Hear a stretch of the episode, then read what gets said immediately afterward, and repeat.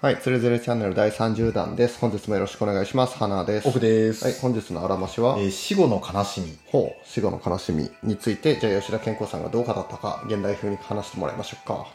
はーいあのですね人が死んだ後ほど悲しいものはないかなって言ってますねあーもうね四十九日の間はねもうずっともう、まあ、当時の人たちは山にこもってですね、まあ、山っていうかね山里にこもってもう狭いお家の中で大勢がもう仏事を行ってるわけですよまあそれがね、まあもうすごい初め悲しい悲しいで始まっていて、四十九日過ぎた頃になるともうさすがにね、じゃあもういっかってみんな解散するんですよね。でね、まあ家に帰った後でもまあ悲しむ人は悲しむし、まあ逆にね、ああもう本当縁起悪いわっていうような人もいるわけですよ。まあそんな感じで、まあまずはね、まあ四十九日過ぎましたと。で、まあ年月経ってくるとね、まあそういう人たちもどんどんどんどんね、あの、その悲しみを忘れていって、まあもう本当に、ああ、あの人あんな人いたねって言って笑い話で過ごすような感じになってきますよと。で、まあ、そっからですね、まだ空に流れていくと、徐々にですね、この家族、まあ、亡くなった人の家族も、どんどん亡くなるわけですよね。まあ、そうなっちゃうと、あれなんか毎回墓参りしてるけども、この人誰っていうような人が増えてくるわけですよ。で、最終的には、なんか知らんけども、墓に名前が書いてあるから毎年行かなきゃな、みたいな感じになってきて、徐々に徐々にその人のことを忘れられていくと。で、最終的にはね、もう家族もその人知ってる人さえもいなくなって、墓はもう放置されてですね、もう草ぼうぼう生い茂り、最終的にはもうその墓の土とかも掘り返されてなくなっちゃいますよ、と。ね。ということで、まあ、最終的にはお墓がね、あった墓がなくなってしまうっていうのもまた、すげえ悲しいなって気がするんですよね。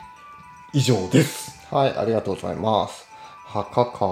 うーん、墓ございますああ、あるね。ほう。うん。何世代入ってるえーっと、3世代入ってる。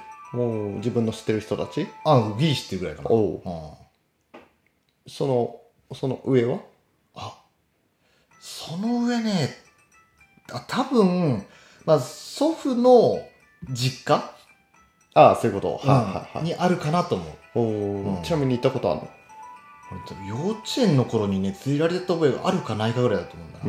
うーん、じゃああんまり、あ、知らない人もうほとんど知らない。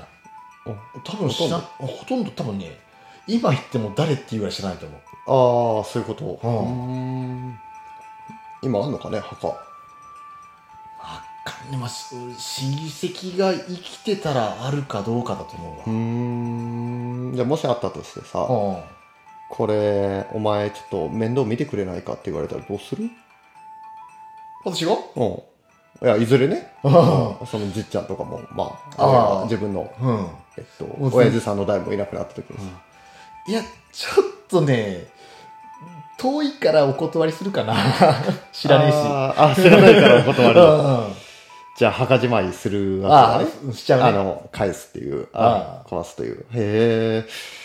まあ、するよね。するよね。あいや、するでしょ。 うんいや、するよ。うん絶対する知らん、そんな知らねえやつもね。あああそうそうそう ちょっと言葉が。はい。はい。はい。いや、しちゃうかなと思うんだよね。うん。でね、ちょっと、ふと思い出したんですけど、吉田氏、なんか、こう、のたまってますけども、第6弾でさ、まあ、第6弾ね。まあ、あの、子供がいらないとか、うんえっと、墓を小さくしろとか、そんなことを聖徳太子が言ってるよね、みたいな話をしてたんですよ。言ってたうんう。ん。うん。あれそうだね。あれ話違くねあれあうんらうん。